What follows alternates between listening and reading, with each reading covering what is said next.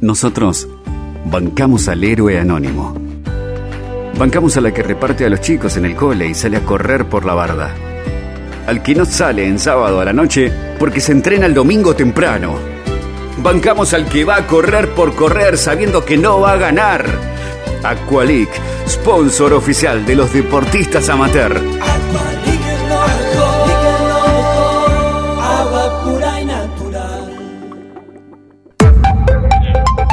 Los extraños de siempre.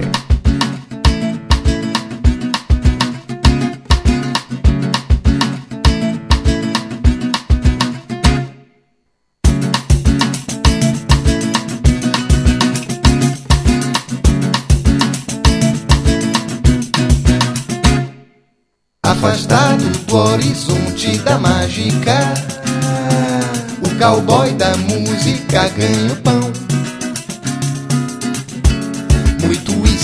Vencer, aparência é pra valer, conteúdo presta não. Cavalgando naquela roupa exótica, o cowboy da música é de se ver. Aquela cara de durão dentro da televisão. Quanta besteira mesmo sendo só ilusão. Mexe medo, sim senhor. Cowboy musical, vive nessa onda de ser o tal. Cavalga égua mansa como se fosse tão difícil de conseguir. Cowboy musical, vive nessa onda de ser o tal. Tudo de novo que traz em si é uma nova moda pra se seguir.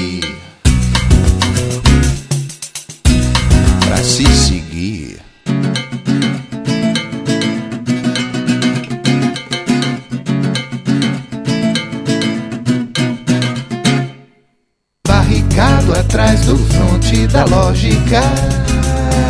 O cowboy da música sabe mais. Los extraños de siempre. Muito fósforo pra ter, mente clara pra saber, disparar com precisão. Cavalgando no deserto da prática, o cowboy da música é um bom ator.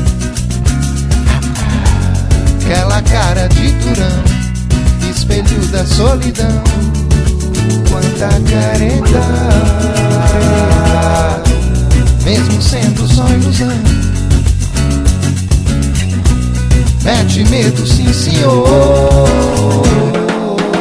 Cowboy musical, vive nessa onda de ser o tal. Cavalga égua mansa como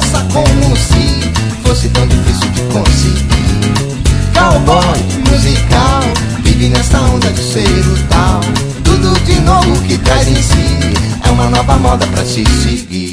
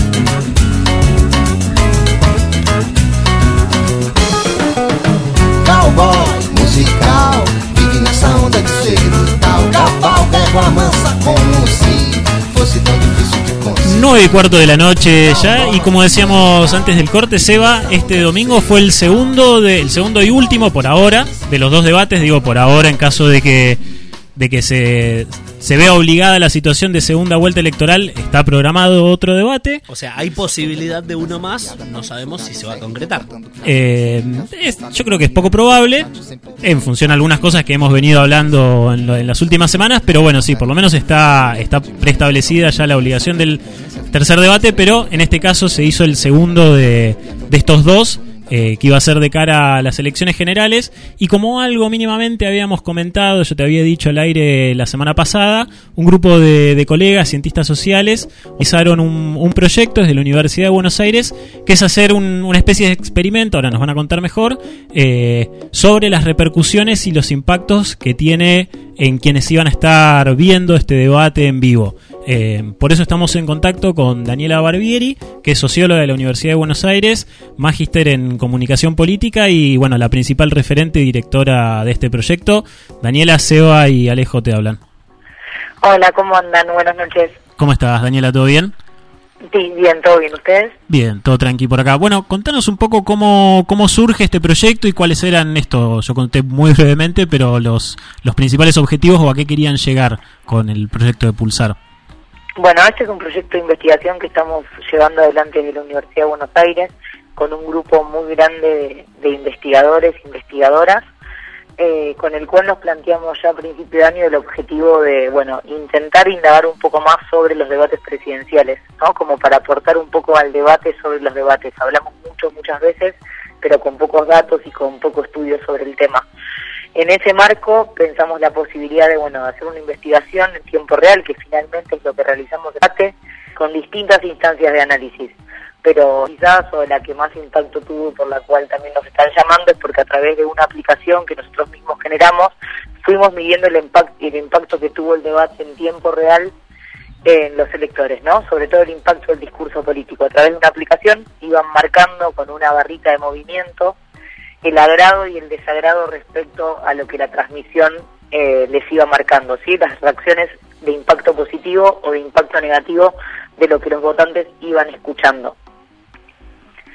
Eh, bueno, conformamos nueve grupos de votantes eh, con 12 personas cada uno que fueron separados en aulas, los cuales realizaron el estudio, a los cuales también se les realizó una encuesta previa y una encuesta posterior y una sesión de grupo focal, con lo cual se imaginarán que tenemos muchísima cantidad de datos para procesar y seguir analizando, y fueron divididos por votantes de distintos espacios, ¿no? Teníamos grupos de votantes de Juntos por el Cambio, grupos de votantes del Frente de Todos y grupos de votantes de las terceras fuerzas.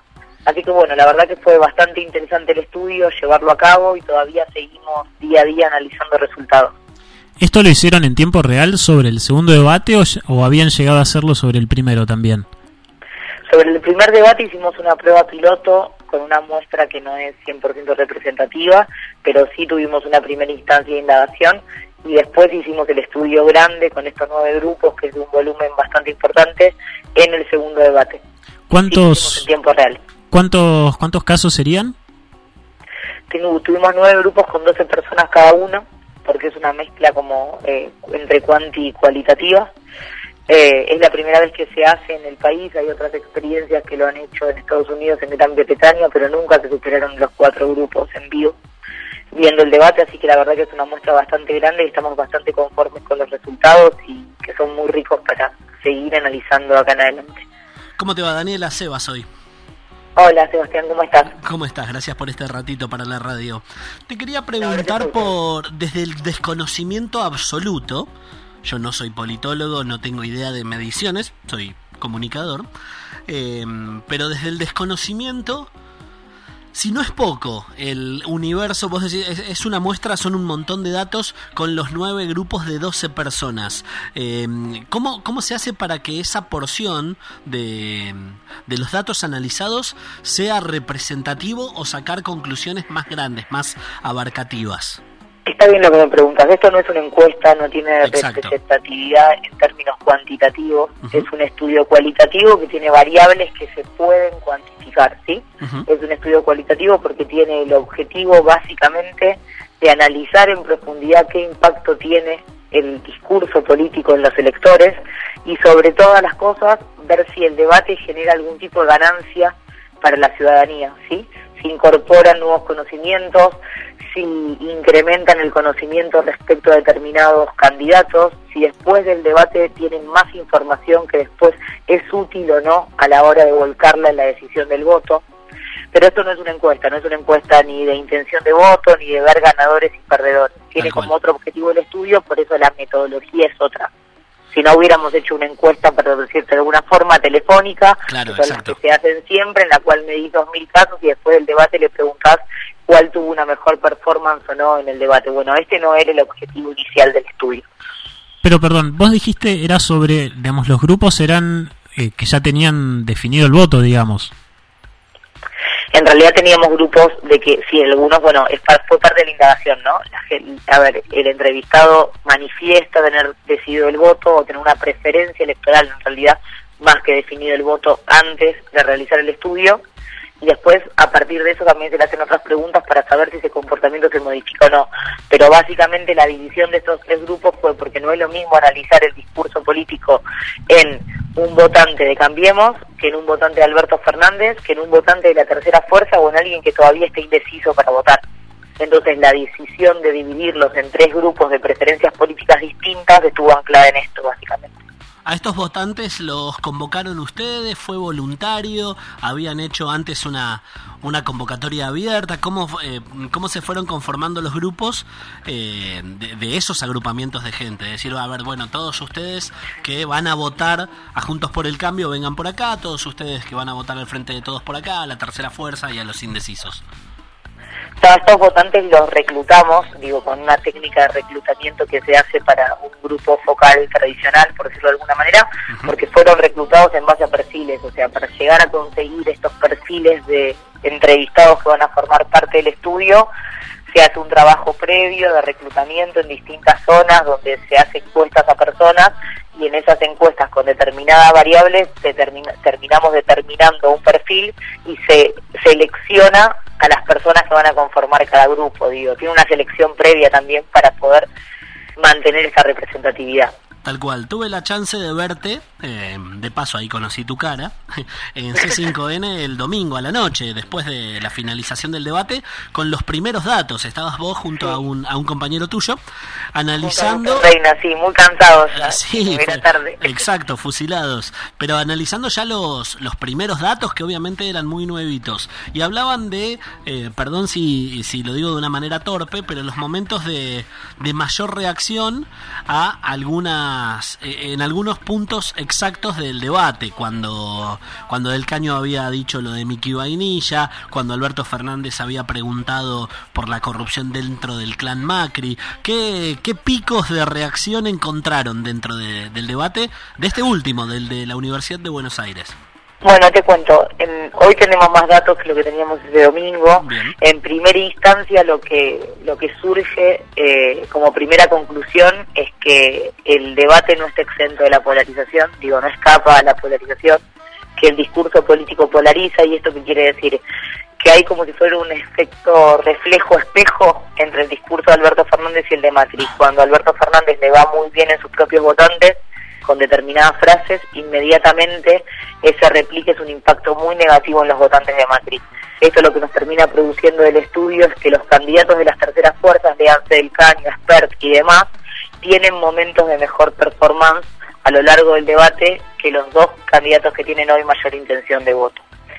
Dicho esto, vos ahí me nombrás frases, por ejemplo, como la de Miki Vainilla o cuando Alberto Fernández no menciona el tema del correo respecto a Macri. Exacto. Con otras redes tuvieron mucho replique que nosotros también hicimos la comparación en las redes sociales, generaron mucha vitalización y conversación en redes sociales, pero no necesariamente son las que a nosotros nos dieron de mayor impacto en los electores. ¿no? Hay una distancia bastante grande entre lo que es la construcción del sentido mediática posterior al debate la conversación de las redes sociales y el impacto real que tiene en la ciudadanía.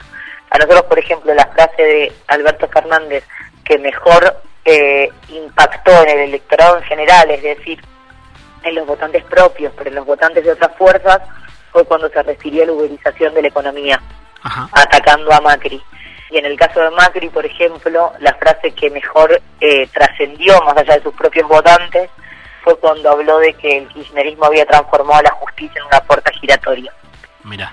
Eh, esas fueron dos de las frases más fuertes de ellos. Después tenemos a Del Caño con una, un buen impacto positivo a lo largo de todo el debate, con un bloque de medio ambiente que fue el único candidato que en ese bloque que abarcaba otros temas se dedicó a hablar de medio ambiente y fue el bloque sostenido de mayor impacto positivo de todo el debate y finalmente después en las redes hablábamos de del caño mencionando a Nicky Vainilla y por ejemplo nosotros estábamos en ese mismo momento analizándolo y la mayoría de los entrevistados ni siquiera conocían a Nicky Vainilla, era un microclima de Twitter básicamente. Mira.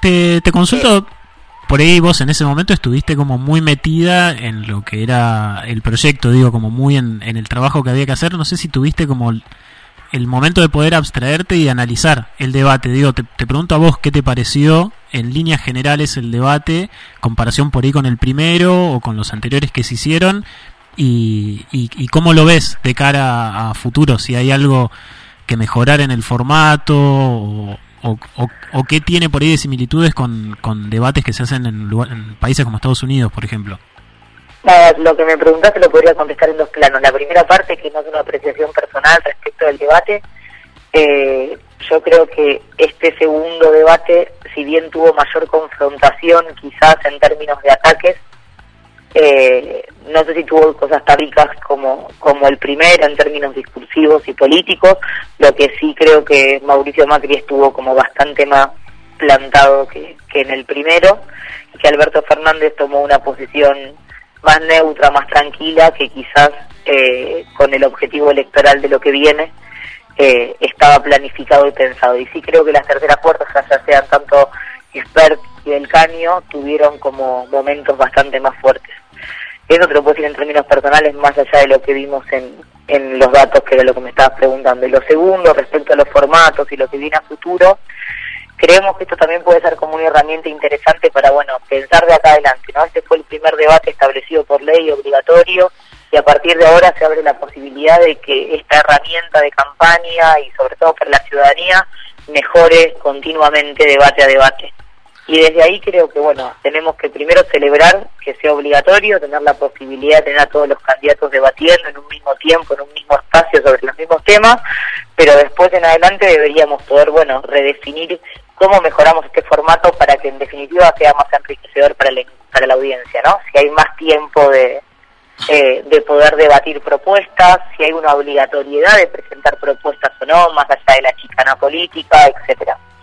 Desde, desde lo motivacional, me parece que cada votante cree que ganó el debate el candidato por el cual va a votar. Yo como comunicador pienso que es innecesario, o al menos yo lo veo como un error, hablar de término, en términos de ganadores o perdedores por un debate que, en el que casi no hay cruces y que es una exposición de ideas. Desde el análisis de los datos que ustedes recolectaron, ¿se puede hablar de ganador y perdedor o, no pasa por ahí? Mira, eh, nosotros desde la investigación, desde el vamos a priori como eh, objetivo principal, nos planteamos no entender el debate en términos de ganadores y perdedores. Creemos que la visión siempre sobre los debates es muy resultadista, ¿sí? Y es muy electoralista y finalmente nosotros el domingo que viene vamos a saber quiénes son quién es el ganador de la elección y cómo le va el resto de los candidatos y después pueden influir en esa decisión de voto un montón de acontecimientos que se suceden durante la campaña, el contexto político histórico en general. Ahora, eh, en relación a lo que me estás preguntando, nosotros obviamente en el debate vemos que hay determinadas cuestiones que pueden modificarse y lo estamos viendo en los resultados. Por ejemplo, lo que estamos viendo es que el conocimiento de la mayoría de los candidatos se incrementa y sobre todo esto favorece a las ofertas más chicas, ¿sí? a los candidatos que tienen menos intención de voto o menos niveles de conocimiento, que a su vez el conocimiento en términos cualitativos respecto de los candidatos y sus discursos también mejoran, incrementa la información que tiene sobre los candidatos del electorado. Hay quizás candidatos que se los conoce de nombre, pero que nunca se los escuchó hablar o no se sabe lo que piensan sobre determinados temas. Bueno, en todas esas cuestiones el debate es positivo, básicamente. No solamente que lo intentemos interpretar sobre quién ganó y quién perdió, y más allá si modifican o no las preferencias electorales que se tienen previamente. En definitiva es un enriquecimiento a la democracia y es un enriquecimiento a la elección en sí misma. Y en sentido esto último que decís, eh, ¿pensás que eh, no es muy encima de la elección, que por ahí podría hacerse un poco antes, digo más, no te digo a la, a la mitad de la campaña, pero yo lo veo como que por ahí es demasiado encima de la elección, el debate, y digo por ahí en esta instancia de, de poder clarificar las plataformas y las propuestas, o, o eso te parece que no, no cambiaría en nada. Sí, es una cuestión que se podría evaluar. También la realidad es que tenés uno que es 15 días antes y el otro que es una semana antes. Eh, y en un país con la intensidad en la que nosotros estamos en la Argentina, me parece que el momento más cercano a la elección hoy, esta es una opinión personal, siento que, que me parece que favorece un poco más, porque si no siento que quedamos muy lejos eh, de la elección. Pero también se podría pensar en espaciar esos dos debates con más tiempo, no dos domingos seguidos. Es una cuestión evaluar de acá en adelante, verdaderamente. Eh, ¿Qué les queda ahora? Digo, la etapa ahora es seguir procesando datos. Eh, ¿Todavía tienen como para un tiempo de, de, procesamiento o ya están medio en instancias finales? que es una presentación de informe? ¿Cómo sigue, digamos, el proyecto? No, tenemos, tenemos muchísimo más para, para analizar y para procesar, para que te des una idea. Ese registro de ese electrocardiograma del minuto a minuto del debate nos arroja una base de datos con 700.000, digamos, datos, puntos a analizar, además de lo que te digo de la encuesta y el cualitativo. Esta semana tratamos de sacar como resultados más macros, por decirlo de alguna forma, para cubrir como la demanda periodística de algún modo, pero después esto es un proyecto de investigación sobre el cual escribiremos y trataremos de aportar eh, información para la mejora de los debates a futuro y tenemos trabajo para hacer de acá durante todo el año que viene y demás. En la última, ahora sí, ¿tenés idea si esto en formato similar se ha hecho en, en otros países donde hay debate? El estudio este, nosotros de lo que tenemos referencia, se hizo en Estados Unidos, esto se transmitió en vivo en la televisión en su momento en Gran Bretaña, pero en América Latina no tenemos registro por lo menos que se haya dado a conocer y que sea público un estudio de estas características. No te podría decir si algún equipo de campaña lo hizo al interior para mejorar o no el, la performance de su candidato. Bien. Bueno, Dani, muchísimas gracias por el por el tiempo, excelente y bueno, felicitaciones por el por el proyecto. No, muchas gracias a ustedes chicos por el espacio y bueno, nada, buenas noches y nos hablamos. Y a recuperar esa garganta que se te escucha un sí, poco se escucha, pero eso no tiene que ver con el estudio, tiene que ver con el partido de ayer. Pero Ah. sí, no tengo mucha voz. ¿Gritos de, ¿Gritos de alegría o de enojo? y no, de alegría no podemos decir, pero bueno, no se puede ganar siempre. Está bien, no, no, no va a haber chicana, tranqui. no, esperemos que no, cortemos en paz la comunicación. Abrazo enorme. Gracias, Dani. Un abrazo grande, gracias. Nos estamos viendo.